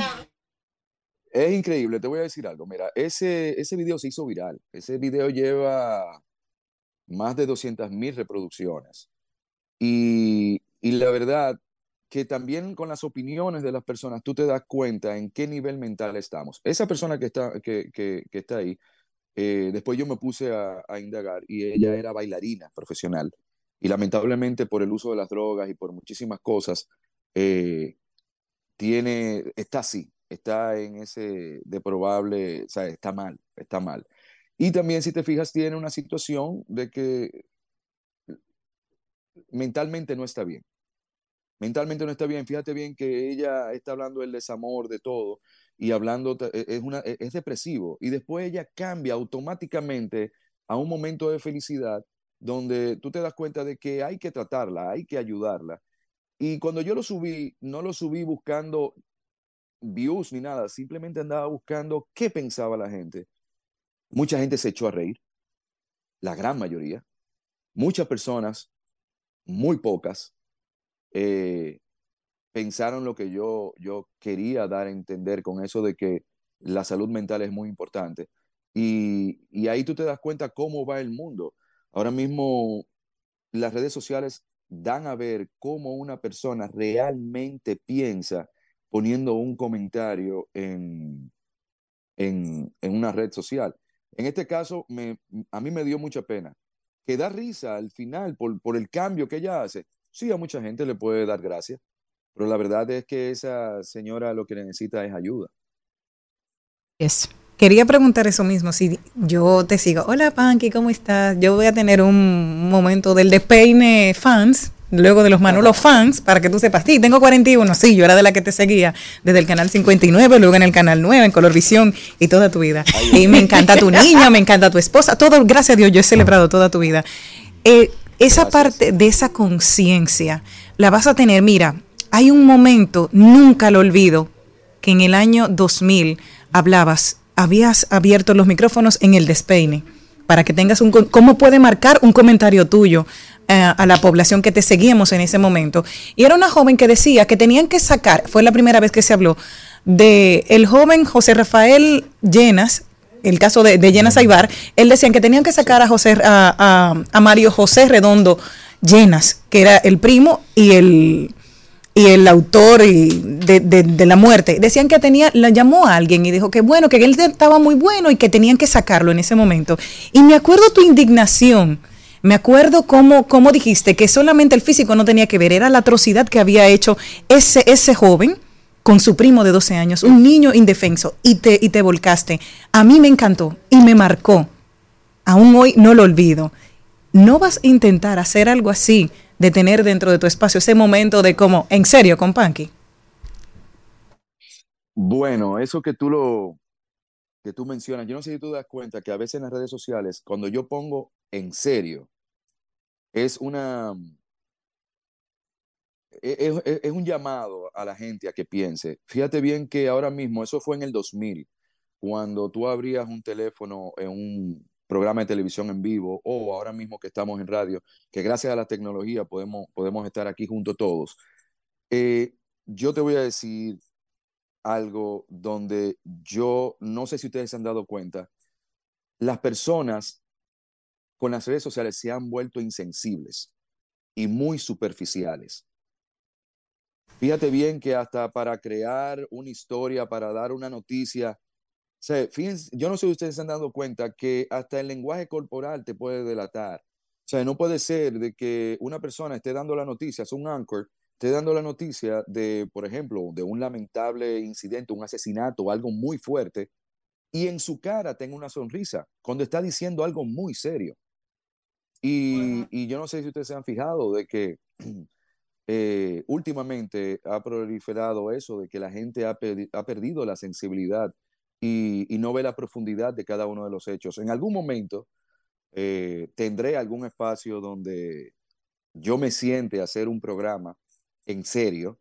Y cuando digo en serio es, no es, porque todos son serios, pero tienen también su, su toque dinámico y, y- y chistoso en la parte de televisión, pero en, una, en, en algo que sea serio, en hablar de todos los ámbitos. Eso en algún momento suce- sucederá, pero yo estoy más eh, eh, trabajando más en cine y, y- y- en música y en cosas así, pero eventualmente eso sucederá. Y sí, eh, eh, déjame decirte que yo me sentí muy indignado aquella vez, muy indignado y me sigo sintiendo indignado, porque las cosas que están pasando en nuestro país no son fáciles y eh, no únicamente en nuestro país, sino en el mundo entero. Me alegra también, Panky, de tu nueva película, que un fenómeno como las redes sociales, que tú lo puedes llevar al cine como el app. ¿En qué te inspiraste para llevar esto? Todas estas cosas que tú has estado haciendo es que te han llevado a poder hacer algo como app. Bueno, el app, si te fijas en lo que, ese es, ese es un, un en serio, ese es un en serio. Eh, si te fijas, el app nace de, de todo lo que estamos viviendo en redes sociales. Es, es un grito de, de, de alerta a todo el mundo.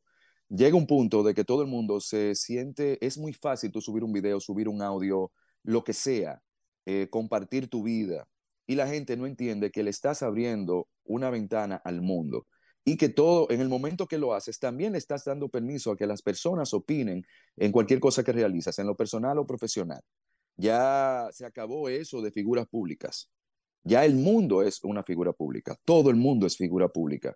Y hay personas que mentalmente no están preparadas para aguantar una crítica o aguantar un ataque por X o por Y. Eso es, mentalmente, no todo el mundo está preparado para eso.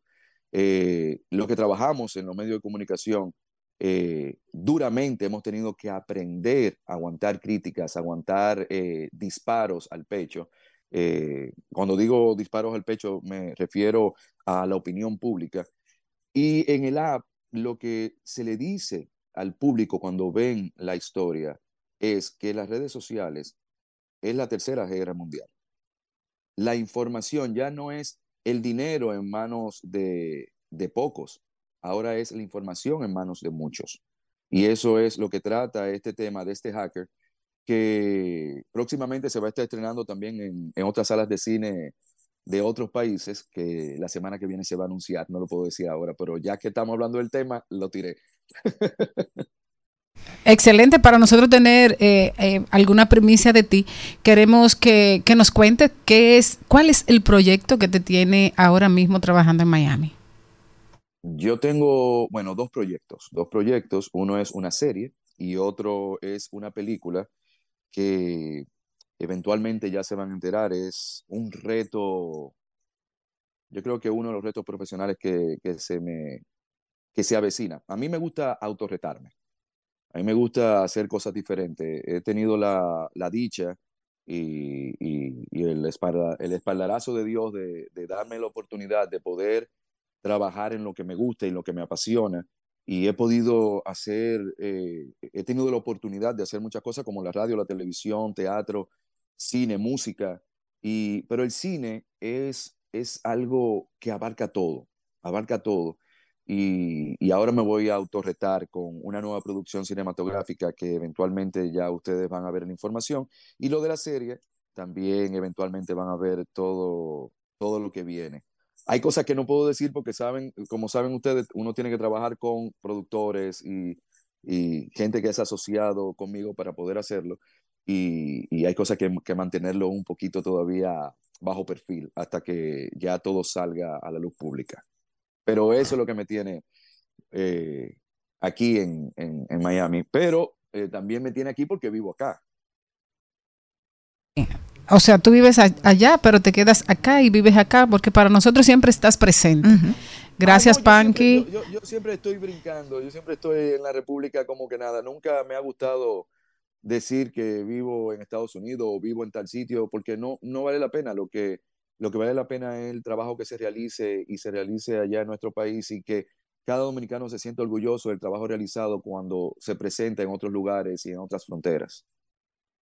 Gente, Panky, gracias, gracias por dedicarnos este momento, gracias por eh, tu conciencia y gracias por tu trabajo, por tu talento y por la disciplina con que has llevado tu carrera. Te abrazamos.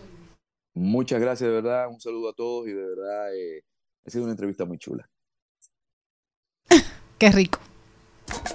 Al mediodía, al mediodía, al mediodía con Mario y compañía. sea, cuando iba por el quinto, le di una vuelta por el barrio con la quinco. Ellos cuando me ven de frente quedan trinco. Sola la hace, sola la paga. Donde otra la que esto se apaga. Garras, picos, pelos, plumas, y colas. En Al Mediodía, ha- hablemos de mascotas.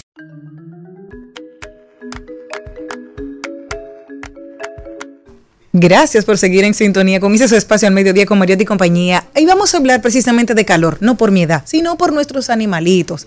¿Qué podemos hacer con nuestras mascotas? Y para ello tenemos, tenemos a nuestra queridísima, nuestra fantástica veterinaria, Vilma Gómez. Hola, Vilma. Hola chicos, ¿cómo están? Felices que tú estás bien. aquí. Qué bueno, aquí está muy fresco, hablando de calor y golpe de calor, aquí adentro está muy fresco, qué bueno. ¿Qué podemos hacer? Hablamos un poquito de, de eso. Los, ¿Ellos sufren tanto como los seres humanos un golpe de calor? O sea, se marean, le pasa igual. Sufren más. Vamos a hablar de los perros realmente, de los Ok. golpes de calor en los perros, que sufren más que nosotros porque no sudan. Nosotros sudamos y podemos eliminar parte del calor con el sudor. Ellos no sudan y lo que hacen es que en las únicas partes que pueden humedecerse un poco son las almohadillas. Entonces el cuerpo entero está reteniendo más calor que nosotros. La temperatura normal de ellos es de 38 a 39 y con un golpe de calor puede llegar a los 45 grados Celsius. Entonces eh, ya esos problemas, ya cuando llega a esa temperatura pueden haber problemas eh, del sistema neurológico, del sistema renal, hepático. Entonces ya lo que hay que evitar es llegar a la gravedad y rápidamente, como es una emergencia, siempre un golpe de calor, atenderlo. Pero primero tenemos que saber cuáles son las razas más predisponentes, porque la- los animales de pelo oscuro son uno de los eh, de los target. Otros también son los perros o bien jóvenes o bien geriátricos. Y en primer lugar, es los brachiocefálicos, los de hocicos cortos, como el bulldog, el bulldog francés es el número uno, el bulldog inglés, pero también está el boxer, está el gato persa y no mantenerlos confinados. Un shock de calor le da a un perro en alta temperatura que está en una jaula pequeña, una área pequeña, un carro cerrado, con- igual que los niños, claro. Eh, una, un balcón trancado al mediodía, un área con un pavimento, eh, vamos a dejarlo ahí el día entero, el pavimento caliente. Entonces, sacarlo también a pasear o a bien temprano en la mañana o bien tarde en la noche. Que le que esas hay unas botitas especiales para los perritos y para los gatos. ¿Son alguna solución eso uno? No. Y lo segundo, los Hopskin, Sí. los eh, los Golden, que tú sabes que me encantan. Que hay que hacerlo, hay que pelarlos en no, esta no época se de pueden calor. pelar, pero el Ajá. husky, por ejemplo, tiene varias capas. Es como el chao chao, que es un perro que tiene un pelo muy denso y ellos sí también eh, pueden, pero al, al tener hocico largo es más fácil para ellos poder respirar. Por eso los perros de hocico corto son los que sufren mayor parte en este país. Eh, también no leemos alimentos. Vamos a darle la comida en la noche tarde, no es en el momento de sa- sacarlo a pasear, porque incluso la digestión también debe hacerse en tranquilidad y no con calor. Cuando tenemos mucho calor, que decimos, vamos a comer cositas frescas, come agua, llámese sandía, melón, cosas que te van a aportar a los, a los perritos, a los gatitos. ¿Qué le podemos dar? Aquí en el país hasta tenemos helados de perros. Específicos para perros, o sea que eso se le puede dar y que se compre, se mantenga en la casa y se le da algo refrescante. Pero si ya usted está en su casa, está eh, sacándola a pasear y usted ve cuál- los síntomas de un shock de calor, que son el perro empieza a jadear, a babear, la respiración muy rápida. Entonces, en ese momento ya estamos viendo que no, no hay algo normal, debemos actuar inmediatamente. No le Mojar la agua. mascota, Ah. no es con agua fría ni agua caliente, es agua templada Mojarlo. mojarlo para entonces inmediatamente llevarlo a la clínica veterinaria porque nosotros no vamos a poder, o sea, en la casa, el, el dueño de la mascota no puede ponerle un suero, que nosotros tenemos que poner un suero, ver cómo está la glucosa porque le baja el azúcar, le bajan, eh, y tenemos que regular todos esos eh, también electrolitos. Doctora, quiere decir que esas bestias que amarran los perros en el sol del mediodía, ni, ni en una rama, ni bajo de un árbol, que él pone un estaca y lo amarran No. de ahí, son personas que deberían de morir, ¿verdad que sí? Sí, doctora, porque eso es un crimen. Está un poco radical, y yo soy radical, lo que pasa es que no lo quiero decir en No diga lo que yo es un radical. crimen eso, Es un doctora, crimen, es un claro crimen. que sí, porque que se amarren ellos. Eso es lo que yo O quiero. sea, no, no hay que matarlo, lo que hay que hacer es ponerle lo lo amarren, mismo. a ver.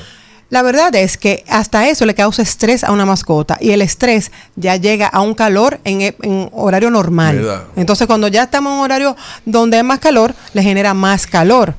Entonces eh, tenemos que mantener las, las mascotas con agua siempre, agua templada. También si hay un shock de calor, pónganle agua para que la mascota también tome agua, no en exceso, pero que se hidrate un poco internamente. Pero inmediatamente llevarlo a una clínica veterinaria para que se estabilice, porque incluso nosotros tenemos que en el apogeo de la mascota, que no entiende lo que está pasando y está muy hiperactiva, tenemos que tranquilizarlo un poco para poder trabajar con ellos. ¿Cantidad de agua requerida o recomendada por ti? Bueno, depende de, de agua. de- depende de la raza y de lo grande o lo pequeño que sea, pero Sí, para tener un estándar. Realmente es que tome, en, e- si hay- si- tú dices si hay un shock de calor. Sí, bueno, en, ese esto- en, esto- en, esto- en estos meses que vienen. mantenerle siempre agua con hielo para que se mantenga frita, o sea, en la casa, para que se mantenga templada. Eh, porque un agua caliente también, aunque hidrata, pero no está refrescando. Pero el momento del shock de calor, si está ocurriendo, le pueden dar es que lama dos o tres veces y ya, porque lo que necesita es hidratarse un poco, pero no excederse, porque después va a vomitar. Los perros con shock de calor vomitan también, aunque no tengan nada internamente. Mm. El, es el cuerpo tratando como de expulsar lo que se siente que está en desequilibrio. Tres cosas que tiene que saber el dueño para llevarlo al veterinario inmediatamente cuando pueda haber un shot de calor. Desde que ve que la mascota no está respirando bien, y más si es brachiocefálico, como dijimos, lo que no tienen hocico, eh, ahí inmediatamente llevarlo a la clínica veterinaria. Si el Puede ser hasta las 9 de la noche. Yo he tenido casos de perros que están en una casa de verano, tranquilos, o sea, que están con sus familiares en, en relajación, y a las 9 de la noche tienen un shock de calor. O sea, que no- porque ya este, cal- este calor lo tenemos permanentemente en el país. Entonces, eh, no sacarlo a pasear, recuerden, después de comer. Eso es muy importante. Sacarlo, por ejemplo, si lo van a hacer pasar en la tardecita, sacarlo y luego entonces darle su cena. Pero no hacerlo al revés nunca. Ok, perfecto. Muchísimas gracias a nuestra veterinaria favorita, Vilma Gómez. ¿Cómo puede la gente continuar esta conversación con usted? Estamos en Animet Veterinaria, en Santo Domingo, en La Romana. Nos pueden eh, ver en las redes, Animet RD. Anime con D al final. Sí, de medicina. Sí.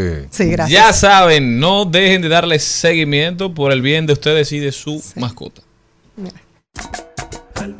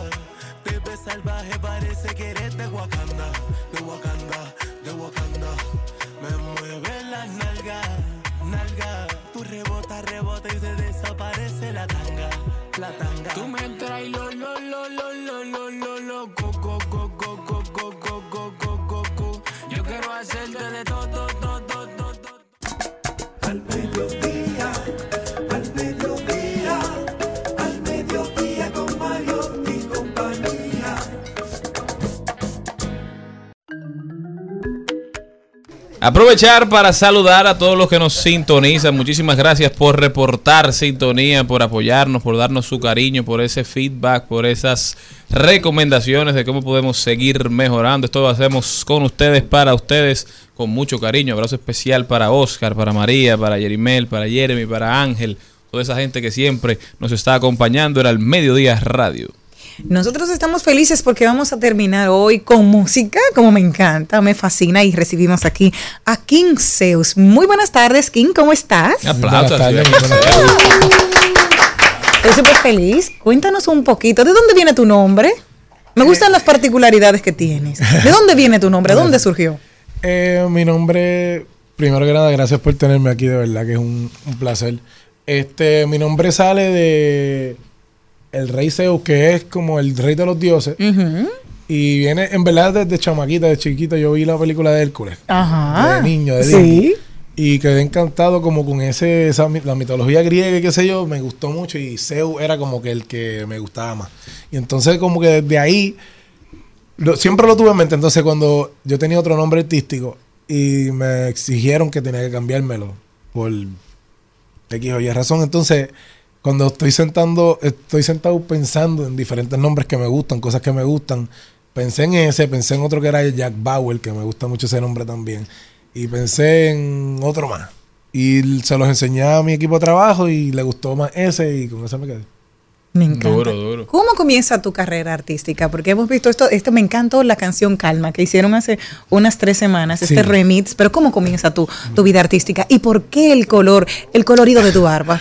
Va- Vayan a verlo a través de Rumba 985 FM para que vean lo colorida de su. Arcoíris. Sí, Claro. sí. Si llueve te Eh, envenena.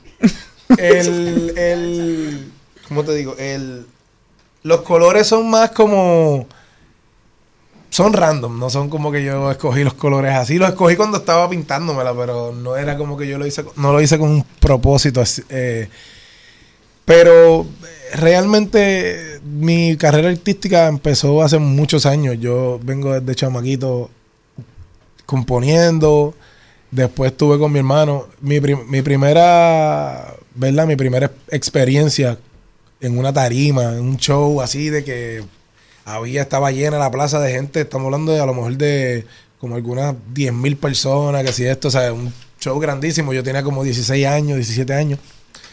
Y de ahí seguí, seguí trabajando. Nosotros nos separamos porque cada cual cogió por su lado. Y luego, pues, me concentré un poco. Estuve trabajando en mi música, en mi carrera, pero paré un tiempo para ponerme a escribir porque yo compongo para otras personas. Y me paré, estuve haciendo eso muchos años, pero realmente como que no me, no me llenaba. O sea, como que es algo que me gusta, pero no es literalmente lo que quería hacer, ¿me entiendes? Entonces, pues... Eh, dos cosas. Sé el significado del color azul, pero tú que tienes las uñas celestes con puntitos negros, ¿qué significa?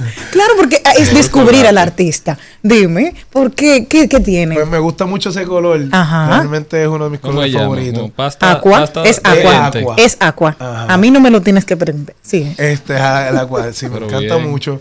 Eh, yo antes usaba el negro Ujú. Con este, con estos mismos brillos, a que sea así.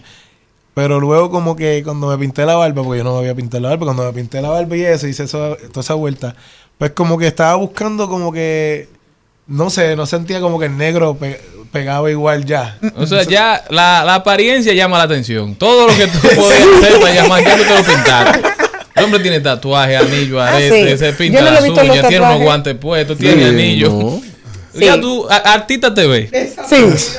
Entonces, cuéntame de, de la música. Esta canción no eres el primer artista que utiliza un ritmo que ya está pegado para, para que su música sea un poquito más familiar, llama mucho la atención, ya uno conoce el ritmo, pero eso, se, eso pasa en la bachata, pasa en el merengue, pasa en el reggaetón. Eh, ¿De dónde sale la inspiración y la letra? Me encanta la, la canción original, me gusta mucho, me gustaba mucho. eh, Me pasaba yo como que la escuchaba mucho, cuando, cada vez que salía la escuchaba, me gustaba mucho. Entonces, pues, ya yo tenía en mente que la quería hacer real. Pero no me había sentado a hacerlo. Y estoy hablando con Mozart, entonces estamos escogiendo el tema, le envío, un par de temas de los míos. ¿Cómo usar la para? Ajá, como se la para. Eh, le encantaron, pero no era su estilo. Me decía, es que tú, sabes, tú tienes un estilo bien diferente, entonces como que yo necesito algo que, que encaje como que en lo que yo hago. Eh, a mí me gustan más los jamaiquinos, qué sé yo, que si algo reggae, reggae, reggae root, qué sé yo. Y yo tenía esa idea ya en mente. Y yo, ah, pues yo voy a hacer otras, te voy a enviar tres ideas más. Y cogí, me metí para el estudio, grabé tres ideas, esa era una de ellas.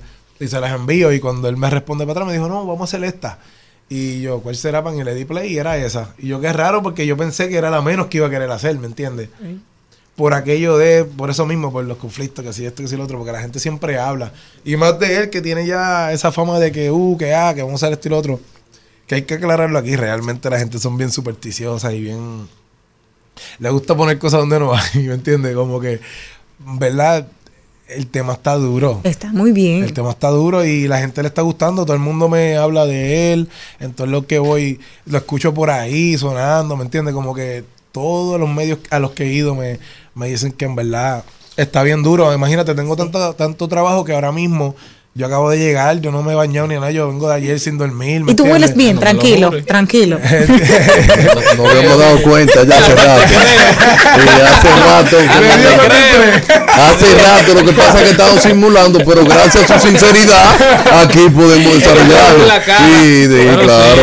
sí. sí. Coño, qué hombre más sincero. Amanecido. Buen hombre. Uno aguantando fui aquí. estudio, después que salí, estuve en el estudio toda la madrugada, me No. dormí como media hora en la silla. Normalmente. ¿dónde resides? Y si eh, vas a hacer otras colaboraciones aquí en República Dominicana con otro artista. Sí, actualmente resido en Florida, eh, pero me muevo mucho entre Florida, Puerto Rico, Ujú. Michigan. Eh, entonces, sí tengo muchas colaboraciones. Tengo casi un EP con Cherry, que la próxima que sale es con el Cherry. Tengo Buen cantante. con Químico y con Químico y, y Chocoleiro. Tengo un rap ahí que está bien salvaje. Eh, tengo, estamos hablando con, tenemos un montón de cosas, por lo menos con artistas de aquí y con de allá de Puerto Rico tengo un par también. Brother, entonces tú te montas en cualquier género, el trap, el dembow, el reggaetón, tú eres versátil en todo. Exacto. Y tú vas a una bachatica algún día. También, Sí. tengo- claro, yo creo que yo tengo, no tengo una que te, voy, a- que te pueda cantar, Sí. pero estoy trabajando en una ahora mismo. Me están haciendo un ritmo y todo. Un ritmo y todo. Sí, porque eh, con el mismo Cherry tengo tan- también otras canciones que usted nunca ha escuchado de Cherry en eso. Ah, sí. Cosas No. comerciales. Viene comercial, Cherry, ahí. Cherry. Pop, pop, pop. En O sea, YouTube está caliente el cherry. Está caliente, Cherry. Está caliente. Vamos, vamos hay que preguntarle a, mi- a, a Dylan Baby. Y eso. Dios, Eh, entonces, una pregunta que yo habla decir. no sé si tú has ido a la calle 42 aquí en, en Dominicana. Tú te has pasado por ahí para buscar inspiración, porque ahí anda la inspiración en el aire. Estoy, anda. estoy llamado de metal. Anda. Tiene que llamar de metal para entrar a la 42. Anda. No, eh, saluditos entonces de metal, si hay que llamarlo. Duro. Ábreme ahí un, un paso que voy para allá. No ha ido todavía. No he ido, Tiene papá. que ir, Oh, Sandy me dijo ayer que me iba a llevar. Lo voy a tirar hoy, que me dijo que iba a Sí, porque ese, ese lugar ¿Ah? te podía. Oye, el eh, eh, ese, ese lugar te puede ayudar a buscar inspiración porque es un lugar muy, muy, muy especializado. Sí, ese es el símbolo del país. Me han hablado, me han hablado, pero no, no creo Tampoco que- te pase. Es símbolo. Tampoco te pase. Sí, Eh, ahora- ahí están los dominicanos de bien. Hay muchos dominicanos de bien. ¿eh? Sí. Claro, porque Tiene que claro, haberlo en a ver, la 43. directora, la directora de CDN fue salió de ahí de Cabotillo para que tengas una idea Mucha de que hay buena, mucha y gente buena. Gente humilde, buena y educada. Oh, Sí. pero yo soy, yo soy de. King Sí. Zeus, hermano, ¿cómo puede la gente continuar en conversación contigo, darle seguimiento a tu música y convertirte en tu fanático? Porque de verdad que lo que hemos escuchado nos gustó bastante. Eh, qué duro, pues me pueden seguir como arroba imkinzeus este, en todas las plataformas digitales. Eh, imkinzeus, y de punto, M, Kinzeus. Ya saben. Este, en verdad, muchas gracias por tenerme aquí. Gracias a ti. Este, si tuviéramos más tiempo, pues... Claro. Pero gracias. Te de verdad. despídete un chin cantando. Pero despídete un chin, que ya el programa se acabó. Oh, Dale pues para allá. tema entonces. Póngale su tema, el Ponle su hombre. tema ahí.